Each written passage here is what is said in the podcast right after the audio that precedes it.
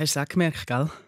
Wir sind ein Volk von Mundartpolizisten, Tüpfelscheisser und Ultrapedanten, du. Was? Du meinst wegen diesen paar Mails und Kommentaren, die reinkommen? Was, ein paar Mails? Das waren ein paar Haufen. Gewesen. Und was mich freut, ganz viele haben geschrieben, dass sie mindestens so ein grosser Tüpfelscheisser sind wie ich.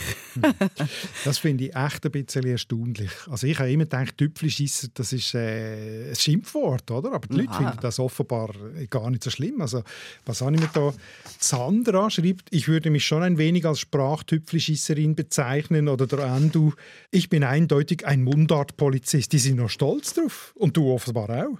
Ja, also stolz ist jetzt vielleicht das falsche Wort, aber ich schäme mich sicher nicht dafür. Eine Tüpfelschisserin zu sein? ja, sicher. Okay. Ich meine, das zeigt einfach, auch unseren Hörerinnen und Hörern liegt einfach die Sprache am Herzen. Mhm. So.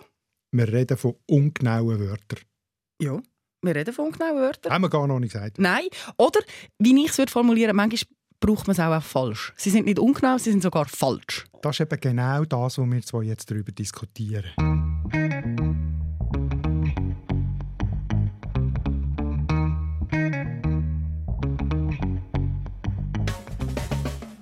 Du hast ja die Flut von, von Nachrichten gelesen, gell? Was ist denn dein Liebste? Liebste, immer Liebste. Ich habe immer Krise, wenn man mich nach dem Liebsten fragt. Alles ist das Liebste. Alles ist Aber gut, ich habe mir, ja, eins raus. ja, ich habe mir ja ein paar Sachen notiert aus den Filmen. Und eins, was ich mir notiert habe, ist der Quantensprung. Warum? Weil eigentlich so klein und gleich so groß, oder was? Ja, das ist das, was der Han so geschrieben hat. Eben, der hat zum Beispiel Quantensprung äh, gebracht. Er schreibt, ähm, ist nicht der größte Sprung, sondern der kleinste. Und das würde ich gerne noch ein bisschen anschauen, mit der ich habe nämlich recherchiert. Aber zuerst, zuerst, zuerst will ich wissen, wenn schon, dein Lieblingsbeispiel? Ich kann mich auch nicht entscheiden. Aber eines, was mir besonders gut gefällt, ist «überzogen». Da hat es nämlich sehr viele Rückmeldungen gegeben, genau zu diesem einzelnen Wörtchen. Der Beat schreibt zum Beispiel, ein Lehrer von mir sagte einmal, dass nur der Schokokuchen überzogen ist mit Schokolade. Oder Mango schreibt ähm, das Gleiche dann noch mit der Vanillecreme. Was sagst du dazu? Da? Ich habe dazu etwas sagen, nämlich auch recherchiert. Und ich kann dazu sagen, dass der Beat recht hat. Das ist grammatikalisch voilà. falsch. Aber willst du es jetzt gerade genau wissen? Mhm. Also gut. Überzeugen das kommt eigentlich von Zeugen, aber jetzt nicht im Sinn von Zeugen äh, Kindli machen, sondern von Zeugen vor Gericht. Oder? Mhm. Er hat gezeugt mhm. und das ist schwach dekliniert. Oder? Er hat vor Gericht gezeugt und nicht äh, gezogen. Und darum eben auch überzeugt ist eigentlich richtig. Oder? Also überzogen, das kann wirklich nur ein Schokokuchen sein, weil das bezieht sich eigentlich auf Ziehen. Mhm. Bei Ziehen sagt man gezogen, oder? Oder bei Überziehen sagt man dann das Partizip perfekt überzogen. Also überzogen ist in dem Sinn falsch. Es ist eine Art eine Analogiebildung vom einen Verb zum anderen. Warum ist denn das so entgleist? Das ist schwierig zu sagen. Also, vielleicht äh, die schiere Freude an starken Verbformen. Ich, meine, ich kenne sie von mir selber auch, dass ich Sprachspiele mache in um noch, wenn es noch geht. In Froß, in Seite. Oder? Das sind alles starke Konditional. Das merke ich immer, wenn ich mal einen Fehler mache. Du, das ist pure Freude. ja, du fragst ja, wo, woher kommt Nein, der Sprachwandel? Äh, Kreativität und Sprachfreude ja, kann auch ein Faktor sein. Aber eins würde ich gerne noch ein bisschen präzisieren. Nur, dass du jetzt nicht das Gefühl hast, das ist wieder ein typisch heutige Zeit. Keiner kommt mehr raus mit Sprache mhm. und alle reden irgendein Seich und äh, alles geht bach ab mit der Sprache.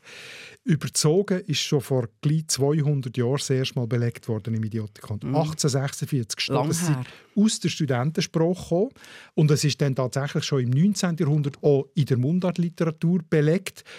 Also dann schon sozusagen recht verbreitet und heute sehr verbreitet. Also man kann sich darüber streiten, und das machen wir jetzt vermutlich auch mhm. in der mhm. nächsten halben Stunde, wie falsch das etwas tatsächlich immer noch ist, wenn es schon seit 200 Jahren hartnäckig gebraucht wird. Und mhm. ob das Alte falsch vielleicht nicht irgendwann das Neue richtig ist. Ich würde sagen, das ist unsere Grundfrage. Ja, das ist ein schöner Satz. Ob das Alte falsch nicht irgendwann das Neue richtig ist. Ja, sehr schön formuliert. Ja. Und zugleich bin ich nicht ganz einverstanden. Übrigens, das finde ich sehr, sehr lustig. Der Beat hat nämlich auch schon prophezeit. Achtung, Markus Gasser würde wohl beschwichtigend reagieren und sagen, Spruch verändert sich und es ist auch richtig, wenn es im Allgemeinen so gebraucht wird. Frei nach dem Motto, Leute, fresst Scheiße, denn tausend Fliegen können nicht irren. okay, ist das jetzt der Tarif für heute? So? Ja. Spruch, Scheiße ja. und so. Okay. Ja. Wieso gefällt es dir nicht? Leute fresst Scheiße, denn Tausende von Fliegen können nicht irren. Ja, richtig. Wenn ich hier im äh, Wortschatz bleibe, das ist ein scheiß Beispiel. Wieso? Ja, im wahrsten Sinne vom Wort schon. Auf jeden Fall ein sehr ungenaues Beispiel, weil es ist eine Vermischung von Kategorien, wenn ich das so sagen darf. Weil mit den Geschmacksnerven der Fliegen betrachtet ist Scheiße, etwas sehr Feines. Ja, oh, ein Leckerbissen. Ja. Also auf menschliche Verhältnisse übertragen hm. wäre das ein Steak oder Schoki mit Schoki überzogen. Eigentlich müsste der Satz heißen, wenn er korrekt auf Menschen angewendet wäre: Leute, fresst Schokolade, denn tausende Menschen können nicht irren. Jetzt machst du aber eine Übersetzung zu viel. Wieso?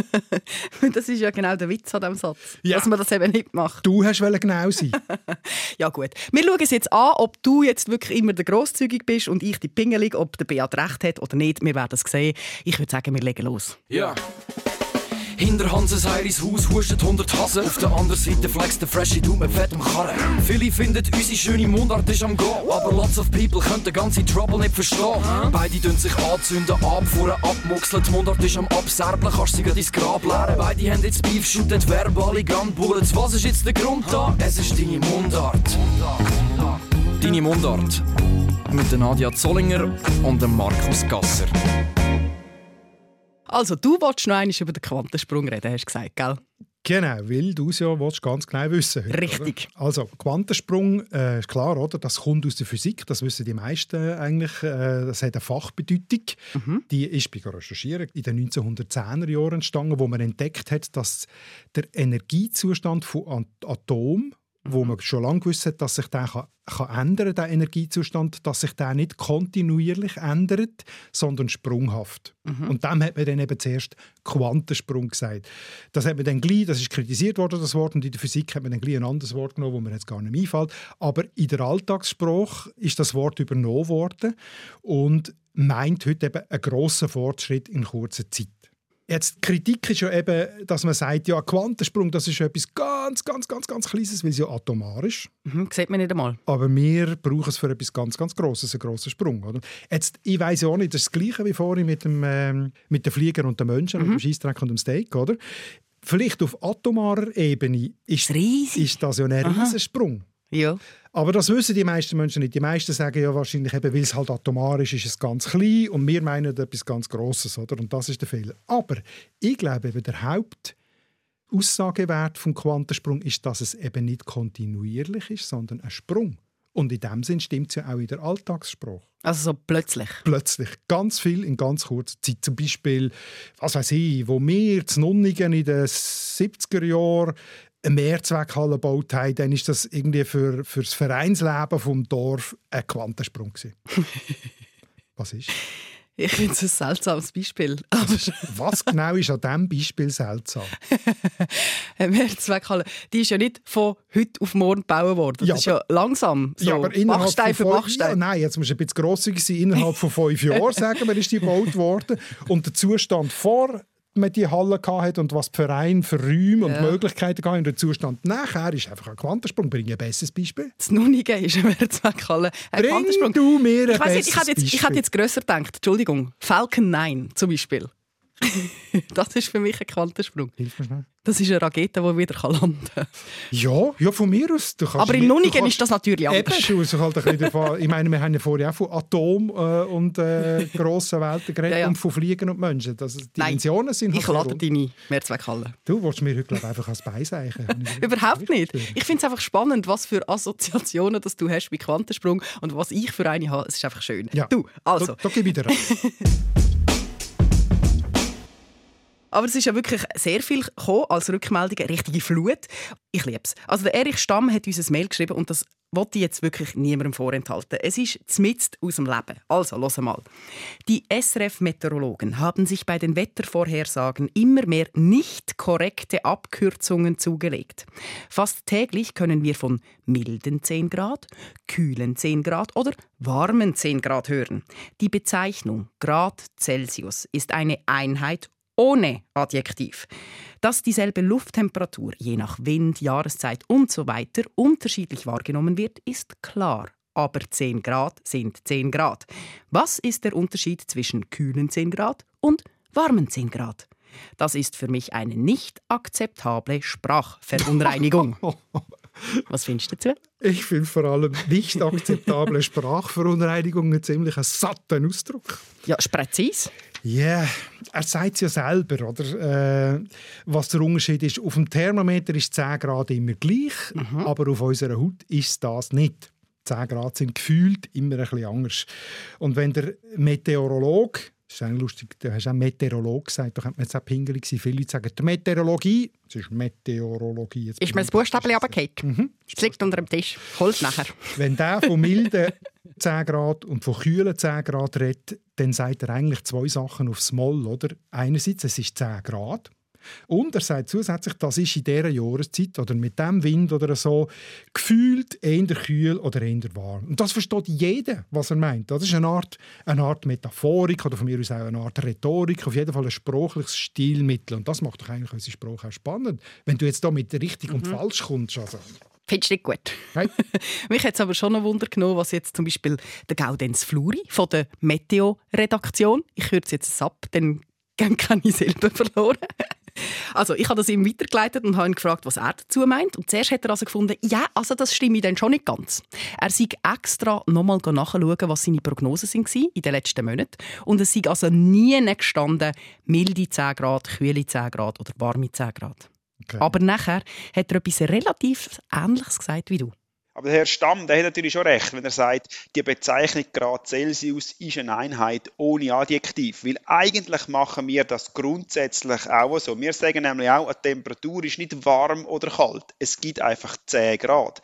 Aber trotzdem ist es wichtig, dass wir so 10 Grad ein bisschen einordnen können, ob jetzt 10 Grad mild sind oder eben eher kühl oder sogar kalt. Kommt natürlich auf die Jahreszeit drauf an. Und jetzt im Januar, da sind 10 Grad natürlich eher mild. Also können wir schreiben, es ist ist 10 Grad mild. Und genau darum hängen wir die Adjektiv schon an, aber wir schreiben nicht von milden oder warmen 10 Grad, sondern es ist 10 Grad mild. Meiner Meinung nach ist das eben dann doch ziemlich ein Unterschied. Spannend. Gell? Er, er, unterscheidet zwischen adverbiell und adjektivisch und da hat er natürlich rein Spruch, sprachlich ganz einen feinen Unterschied, wo er schon recht hat. Also man kann ja sagen, es ist mild, Mhm. Und dann kann man das attributiv ergänzen. Es ist sehr mild oder es ist ziemlich mild oder es ist 10 Grad mild. Und das findet er gut, oder? weil es eben nicht ein Adjektiv ist. Wenn du das Adjektiv nimmst, es ist milde 10 Grad, dann hängst du die milde 10 Grad wirklich als direkt mit dem Substantiv zusammen. Oder? Und äh, das ist ja das, was der Erich Stamm eigentlich so aufregt. Ich finde nach wie vor, rein pragmatisch, ist beides sehr ähnlich und wird, ich wiederhole mich, von allen problemlos verstanden. Deine Mundart. Wie sieht es denn aus mit exponentiell? Ich weiß, du liebst das Beispiel. Ja, dein Lieblingsbeispiel. ja, da kannst du dich erregen. ja, schon. Wenn das gebraucht wird, einfach so, frisch, fröhlich.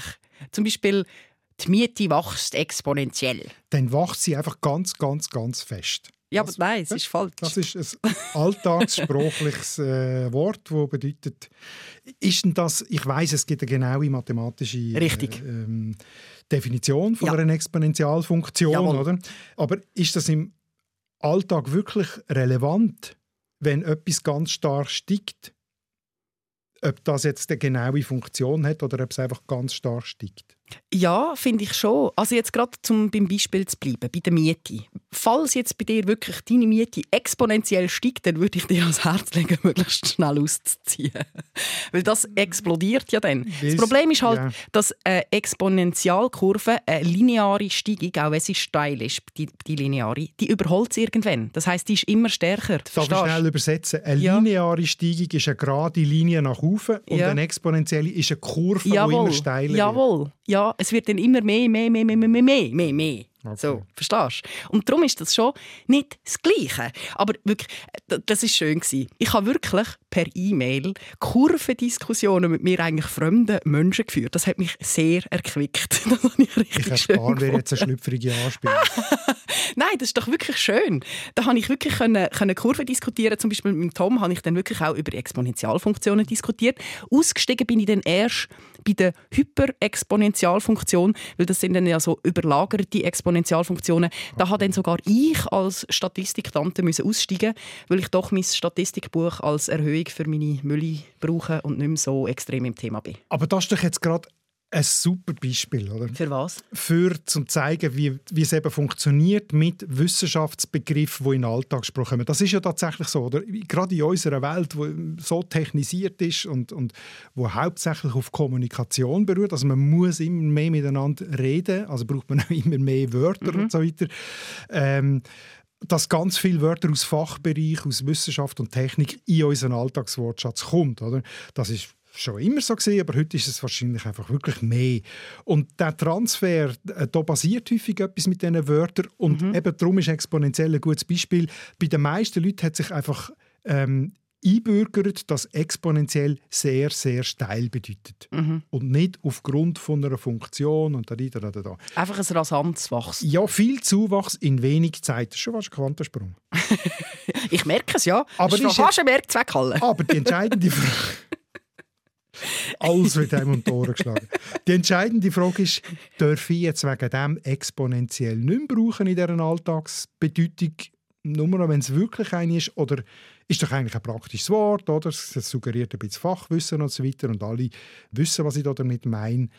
Äh, ist das ein Problem in der Alltagssprache? Nochmal die Frage. In der Alltagssprache, wenn du das privat persönlich brauchst, stört mich das nicht. Aber wenn das zum Teil dann bei den Medien auch schon gebraucht wird oder in Artikeln unter Funktionen geschrieben wird, was nicht stimmt, dann stört mich das. das Aber ich kann es schon verstehen. Ich. ich bin ein bisschen bei dir. Insofern, dass ich verstand, dass man etwas vereinfacht, wenn es zu komplex ist. Das verstand ich. Aber was ich nicht verstand, ist, wie das dann ein völlig falsches Wörtchen plötzlich Karriere macht für einen Begriff, der überhaupt nicht mit dem ursprünglichen zu tun hat. Ein Beispiel hat ja, uns geschrieben, äh, der Regula, genau. Wenn zum Beispiel Leute in einem Lift oder in einer so einer Emery-Röhre Platzangst haben, mhm. dann ist das ja kreuzfalsch.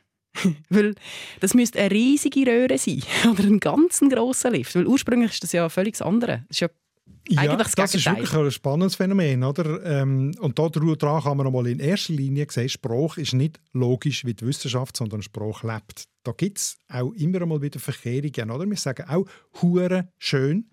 Und «hure» ist ein negatives, ein negatives Wort und brauchen es aber trotzdem, um etwas ganz Positives zu verstärken. Also vielleicht das Problem kurz erklären, oder? Tatsächlich mit Platzangst ist im wissenschaftlichen, psychologischen Sinn gemeint die Agoraphobie, also mhm. Angst vor weiten Räumen, wenn man Eben, auf einem weiten Platz Räume, ja. Und die Angst vor engen Räumen ist eigentlich die Klaustrophobie, oder? Aber im Alltagswortschatz wird Klaustrophobie als Platzangst bezeichnet, oder? Warum? Also ich muss mal vorausschicken, im Duden ist beides drin. Es ist sowohl erstens umgangssprachlich für Klaustrophobie, also die Angst vor engen Räumen, mhm. wie auch zweitens als Fachbegriff in der Psychologie Agoraphobie, also es gibt beides. Also da kann man sagen, wirklich der Transfer von der Wissenschaft in den Alltagssprache hat eigentlich eine Art eine Umkehrung äh, gebraucht. So, jetzt warum? die Frage, warum? Kann ich natürlich auch nur mutmaßen, weil ich ja nicht dabei war, was umgekehrt worden ist. Aber ja, ich denke, was, es hat vielleicht auch damit zu tun, was die meisten Leute können, ist die Angst vor engen Räumen. Ja. Wenn ich mir selber überlege, ähm, wo dass ich mich unwohl fühle, wenn ich mit fünf Leuten in einem kleinen Lift stand oder wenn ich auf dem Dead Horse Point ober dem Colorado River über Dutzende von Kilometern Canyon schaue. habe ich gemacht dann ist für mich klar, wo es mir Wöhler ist.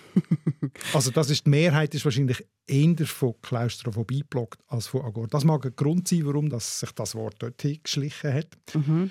Äh, und eben Platz, sagst du klar, das ist ein grosser offener Raum. Aber Platz ist eigentlich als Wort kann auch einen ganz kleinen Raum bezeichnen, oder? Ich sitze, Platz. Ich sitze an meinem Platz, ist nur der Stuhl ein Platz im Alltagswortschatz mhm. oder in der Bedeutung ist, mhm. kann Platz jede Größe haben. Also darum kann man eine Art schon auch Angst am Platzlift haben. Und vielleicht hat das geholfen, den Quantensprung zwischen den beiden Be äh, Bedeutungen ähm, zu machen. Ja, das mal ist eher eine Umkehrung, oder? Ein Bürzelbaum hat es ja. gemacht.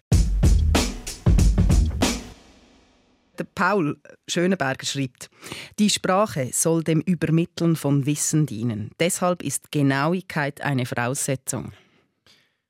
Ähm, das wäre ja. jetzt da nicht erfüllt. Also, das stimmt von mir aus.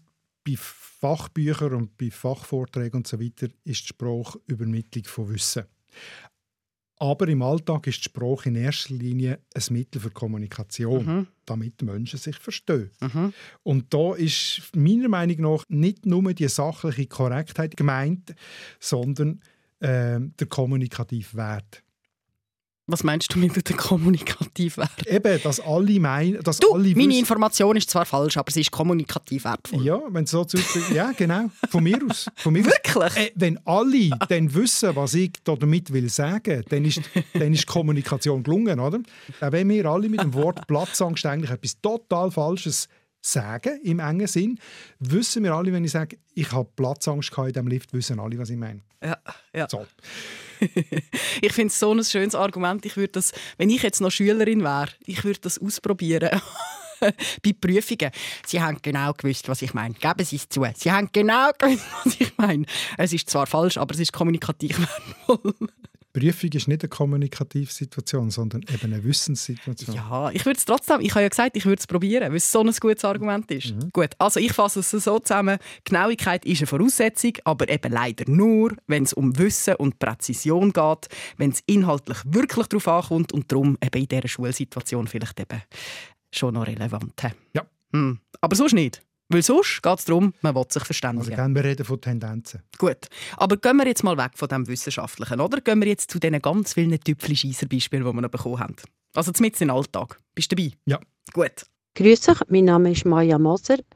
Ich kenne auch so Wörter, wo es mir denkt, die werden häufig falsch angewendet. Ich kann nicht sagen, dass es mich aufregt, aber es stört mich jedes Mal. Ein Wort heisst effizient und eins heisst effektiv. Und das heisst überhaupt nicht das Gleiche. Effizient heisst ja, dass man mit möglichst wenig Aufwand ans Ziel kommt. Und effektiv ist eigentlich ein Fremdwort für tatsächlich. Es ist etwas effektiv passiert, es ist etwas tatsächlich so und nicht anders. Weißt du, was ich das Schönste finde? ich kann nicht sagen, dass es mich aufregt, aber es stört mich. das ist auch sehr präzise. Das ist ein Unterschied, oder? Ja, eben. Mhm. Sag ja. Aber komm, du jetzt auseinanderdröseln. Ja, äh... Was ist jetzt was? Ich komme wieder mit dem Duden. Nein. Sie hat eigentlich recht, oder? Effizient ist wirksam und effektiv ist tatsächlich. Also der effektive Gewinn ist der tatsächliche Gewinn. Mhm. Aber effektiv hat als erste Bedeutung auch wirksam, wirkungsvoll oder die effektivste Methode ist gleich wie die effizienteste Methode, oder? Schon immer gewesen? Schon immer gesehen, äh, soweit ich das gesehen habe. Ähm, ich habe versucht herauszufinden, ob es vielleicht äh, Germanismus ist, also ob es in mhm. Deutschland mhm. so gebraucht wird oder in der Schweiz nicht. Ich habe es nicht herausgefunden. Auf die Schnelle, äh, das könnte noch sein, oder, dass das eine Bedeutung ist, die aus Deutschland langsam in die Schweiz kommt und gewisse Leute schon brauchen und andere nicht. Also dass das eine jüngere Bedeutung ist, warum das... Es fällt eben einigen Leuten auf, mir übrigens auch. Ich, ich brauche effektiv nie für effizient. Deine Mundart. Das mit dem Olympia, gell? Und Olympiade, das ist so ein kleiner... Das ist wieder eine Herzensangelegenheit von dir. Ja, und ein kleiner Achillesferse von dir. ich habe das Gefühl, du hast manchmal ja. ein kleines Genusch im Fadenkörbli. Vielleicht ist das ein Genusch. Für mich ist es kein Genusch. Ich sage einfach, ähm, der und der geht an die Olympiade. Mhm. Und das ist eben falsch. Das ist eben falsch. Du darfst du genau mich und alle anderen aufklären, wie es richtig wäre. Also Olympia, das ist der Ort in Griechenland, so ein sehr bekannter Ort. Hm? Dann Olympiade. Das ist jetzt eben der Vierjahreszyklus zwischen den Spielen. Und die Olympischen Spiele, das sind eben die Spiele selber. Das ist eigentlich relativ simpel. Also falsch ist, wenn man Olympiade sagt und damit das Spiel meint. Richtig. Olympiade ist irgendwie der, der, der Zyklus äh, bei den Griechen. Genau. Okay. Ich zitiere den Duden. Du mit dem Duden. Ja, der Duden ist nun mal das Maß aller Dinge, was die deutsche Sprache hat. Und, und das ist er ähm, anerkannter Warum ist er das? Ja, weil, weil der Duden abbildet, wie die Sprachrealität ist. Das heißt, wenn etwas eine gewisse Verbreitung hat mhm. in der Allgemeinheit, mhm. dann, dann ist es einfach ein Teil von der Sprachrealität, wo braucht Ob man jetzt will oder nicht. Ob man will oder nicht, mhm. ob es mhm. richtig ist oder falsch, ob es historisch falsch ist oder nicht, das ist ah. die heutige Sprachrealität und die bildet es ab, es ist deskriptiv. Preskriptiv wäre der Duden, wenn er würde sagen, Olympiade ist äh, der Vierjahreszyklus und alles andere ist falsch. Dann wäre er vorschreibend, oder? Also, Macht einverstanden? Dann darfst du jetzt auch noch zitieren, was in deiner Lieblings... Das ist schnell gesagt, oder? Das ist schnell gesagt, die Olympiade ist erstens alle vier Jahre stattfindende sportliche Veranstaltung mhm. und zweitens selten, Da gibt es sogar noch einen pragmatischen Hinweis. Selten. Also nur für Tüpfelschisser heisst das. Danke für die Übersetzung. Zeitraum von vier Jahren und so weiter. Oder? Also, das heisst, es ist einfach heutzutage beides und eher das Spiel. Ja, aber ich gehöre in diesem Fall zu den Seltenen. Ja, Du bist Tüppelschisser in dem Sinn, dass du sprachlich ganz genau bist, aber die Sprachrealität ist. Ja, ja, ja. Ich habe schon festgestellt, dass du mich immer in das Eckel reinstellst. Aber jetzt mal wirklich. Hand aufs Herz. Gibt es denn nichts, wo dich, der Herr Dr. Markus Gasser, aufregt? Zeig mal ehrlich. Also ich muss sagen, ich habe mich früher über viel, viel mehr Zeug aufgeregt. Und habe noch so mehr Energie hast du Dunkt, die sind energielos. Nein, nein, nein, seit ich mich halt so beruflich damit beschäftige, sehe ich es halt immer mehr mit Distanz, oder? Als Forschungsobjekt Und, äh, also ich finde ja auch alle Dialekte schön. Und früher habe ich auch den anderen anplappert und gesagt, äh, das ist dann Wüste, St. Gallen und so. Und heute finde ich es schön. Aber es gibt immer noch Zeug, die ich zusammenzucke. Erzähl, das nimmt mich jetzt schon wunder. Wo also, zuckst du zusammen? Also, wenn ich Andis Sportladen mit Genitiv-Apostroph sehe. Steppenapostroph. Steppenapostroph. Mhm. Oder das schönste Beispiel samstags geöffnet. Uh. Samstag, Apostroph S. Aber ich gebe zu, das ist pingelig. Aber wie kannst du mir das erklären? Woher kommt denn das Bedürfnis überhaupt, dass wir die Wörter so auf die Goldwaage legen? Was passiert da? Warum nerven sich die einen so wie ich? Und warum sind andere wie du halt ein bisschen gelassener? Kannst du mir das erklären? Ja gut, das ist jetzt wirklich eine sehr grosse Frage und äh, weil wir ja zum Glück voraus aber ein bisschen darüber reden, was wir alles besprechen, habe ich mich da vorbereitet darauf. Es hat sicher mit dem Wissensunterschied zu tun, oder? Wenn jemand etwas genauer weiß und jemand anders das nicht weiß oder falsch braucht, dann irgendwie halt der Impuls der Person das zu sagen, oder? Also das gibt so ein Gefäll von Wissen, wo, wo sich dann ähm, so ausdrückt, dass gewisse sich aufregen oder andere darauf hinweisen. Und das hat aber vielleicht auch damit zu tun, dass man einen äh, anderen Fokus auf die Sprache hat, also dass man auf andere Sachen bei der Kommunikation schaut. Und da komme ich jetzt kurz einmal mit einem theoretischen Modell, nämlich mit dem Sprachfunktionsmodell von Roman Jakobsen. Da sagt jede äh, Kommunikation, jede sprachliche Äußerung hat verschiedene Funktionen. Also eine Funktion ist auf was bezieht sich also der Inhalt, dem mhm. sagt er Darstellungsfunktion und das andere ist die Ausdrucksfunktion, wie sage ich es oder schreibe ich es oder wie bringe ich es, oder, die Sache. Und das andere ist die Appellfunktion, also wie, wie versuche ich mein Gegenüber anzusprechen oder zu überzeugen oder so. Mhm. Und, und dann gibt es äh, auch eine poetische Funktion und eine metasprachliche Funktion und die sind eher ein bisschen darauf fokussiert, mit welchen Wörtern mache ich es, oder? oder wie tue ich es äh, ausdrücken genau. Und ich glaube jetzt eben, dass die Sprachtüpfelschisser eher die sind, die die poetische und die metasprachliche Funktion im, mehr im Fokus haben. Und die anderen, sagen jetzt mal die gleichgültigeren dem gegenüber, eher ein bisschen den Fokus darauf haben, auf die Kommunikation selber, auf einen Austausch zwischeneinander. Mhm. Oder nicht so genau auf jedes Wort auf Goldwaage legen. Mhm. Also das Metasprachliche ist eher noch abstrakt, mit welchen Wörtern sage ich es, was für eine Assoziation hat das Wort so? Genau, also man sagt dem, man, man orientiert sich am sprachlichen Code, ah, also an, ja. an dem, wo mhm. tatsächlich die Wie ist es kodiert? Wie ist mhm. es kodiert? Und Tüpfelschisse sind vielleicht die, die die poetische und die metasprachliche Funktion mehr ins Zentrum stellen. Dunkt mir ein guter Erklärungsansatz. Gefällt mir auch das Modell. Es hat so viele verschiedene Kästchen, und so viele verschiedene Hebel, da könnte man fast sagen, mit Sprache kann man am Schluss alles ausdrücken, oder? Ja, das ist nochmal eine grosse Frage zum Schluss. Ja. Aber eigentlich schon, oder? Man kann ja, gut, man kann sagen, es gibt ja immer wieder Grenzen von der Sprache, oder? Wenn der Gefühl, Stimmungen, Eindrücke, mhm. oder eben, wenn ich nochmal komme mit dem Dead Horse Point, der Punkt dort, wo dann über den Grand Canyon über siehst, den kannst du eigentlich nicht beschreiben, den musst du erlebt haben. Aber den muss man spüren, gell? Den musst du spüren. Aber ja. es gibt natürlich immer der Versuch annähernd, oder, das in Wort zu fassen und einen Teil von dem Erleben irgendwie mit Wort ähm, einzufangen, oder? Aber man kann natürlich wirklich auch sagen, niemand versteht bei einem Wort genau das Gleiche, top genau das Gleiche wie ein anderes. Das ist schon so. Das stimmt. Was verstehst du zum Beispiel unter dem Wort Äpfel? Ähm, ein Äpfel halt. ja, was, was hast du für ein Bild im Kopf? Es ist rund, es, ist, äh, so, es hat zwei Farben, so ein bisschen gelb zwei? und rot. Ja, so rotbackig. Hm? Okay. Ähm, nicht so klein giftgrün. Also mein Modellöpfel ist mehr so ein, kleiner, so ein mittelgrosser. So ein typischer Grossverteileröpfel. Vielleicht, ja. Brayburn oder so.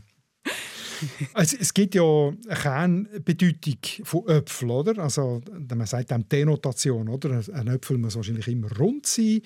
Er ist irgendwie, hat eine gewisse Festigkeit, mhm. Mm, er hat ein gewisses Aroma, so, er hat ein Kerngehäuse, oder? das denkt man sich wahrscheinlich immer dabei.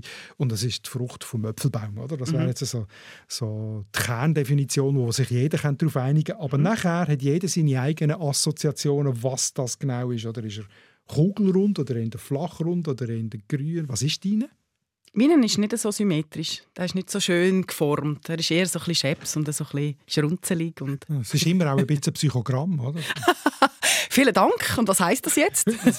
das, äh, aber das Wichtigste jetzt, um zu unserem Thema ungenaue Wörter oder falsche Wörter zu kommen, oder damit wir uns über einen Äpfel können unterhalten müssen wir nicht uns zuerst genau darüber verständigen, was sind unsere Assoziationen, sondern so die Kern, es gibt eine Kernbedeutung, eine Denotation, wo wir uns in aller Regel darüber einig sind.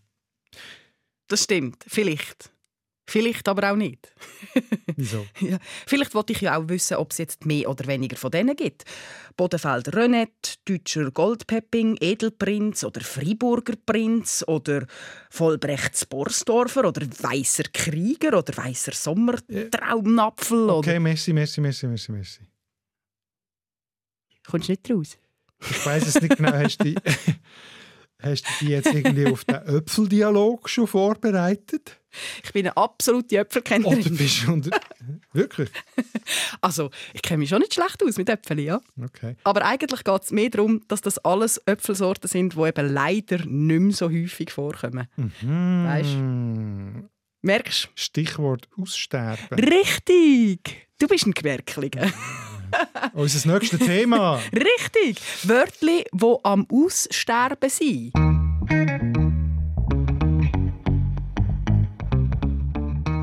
Und das sind eben alles Äpfelsorten, die es nicht mehr gibt oder am Verschwinden sind. Der, der Edelprinz. Ja, also ich bin auch schon ein bisschen schneugen zum neuen Thema in einem wunderbaren mhm. Buch. Eine Gedenkliste für ausgestorbene Wörter sozusagen. Das heißt, was nicht mehr im Duden steht. Ach jö. Und dort findet man Wörter wie Afterweisheit, Leibzüchtigen, Verballasten, Kuranzen oder Dankbarlich. Oh, das ist so schön. Ach, es ist Zack, Musik. bist im 19. Jahrhundert. Ja, Gell, das sind alles Wörter, die mal im Duden gestanden sind und jetzt genau. eben rausgekehrt sind. Das ist ein Buch, wo alles Wörter drin stehen, die einmal im Duden waren dann hm. Das gibt eine wunderschöne Folge, wo wir die Schönheit von der Sprache feiern, gell? Auf so die Friedhof, poetische auf Funktion. Friedhof von der Sprache. Nein, ich habe mal von einem Sprachwissenschaftler gelernt, dass Wörter überhaupt nicht können sterben können, weil es sind keine Lebewesen. Darum, das sind Wörter, die nicht mehr so gebraucht werden. Ist das korrekt? Um wieder mal den ehemaligen Idiotikon-Redakteur Niklaus Biegel zu zitieren. sie sind verklungen. Und darum interessiert uns natürlich schuderhaft, was für Mundartwörter kennt ihr gerade noch, die aber nicht mehr so häufig gebraucht werden? Für was werden sie gebraucht? Also Bedeutung müssen wir uns auch sagen. Vielleicht kennen wir sie ja gar nicht, oder? unbedingt. Unbedingt. Und warum ist es schade, wenn die verklingen? Oder warum spielt es vielleicht auch gar, gar keine Rolle? Wir brauchen Schwarmintelligenz. Also vor allem Mundart. Ja, natürlich Duden, Mundart. Duden-Sachen sind ja... Die stehen im Duden, ja, die sind in deinem Büchlein. Ja. Wir brauchen Mundartwörter. Schickt uns all eure superschönen Mundartwörter auf mundart.srf.ch. Von Tischgerieren bis Plastik bis zur Gleitung. Ich freue mich drauf. Und bis dann würde ich sagen, tschüssen zusammen, oder? Ja. Hinter Hanses Heiris Haus hustet 100 Hasen. Auf der anderen Seite flext der Freshie Du mit fettem Karren. Viele finden, unsere schöne Mundart ist am Go. Aber lots of people können den ganzen Trouble nicht verstehen. Beide tun sich anzünden, abfuhren, abmuxeln. Die Mundart ist am Abserblen, kannst sie ins Grab leeren. Beide haben jetzt Beef, shooten verbale Gunbullets. Was ist jetzt der Grund da? Es ist deine Mundart. Deine Mundart. Alle Folgen auf srf.ch/audio.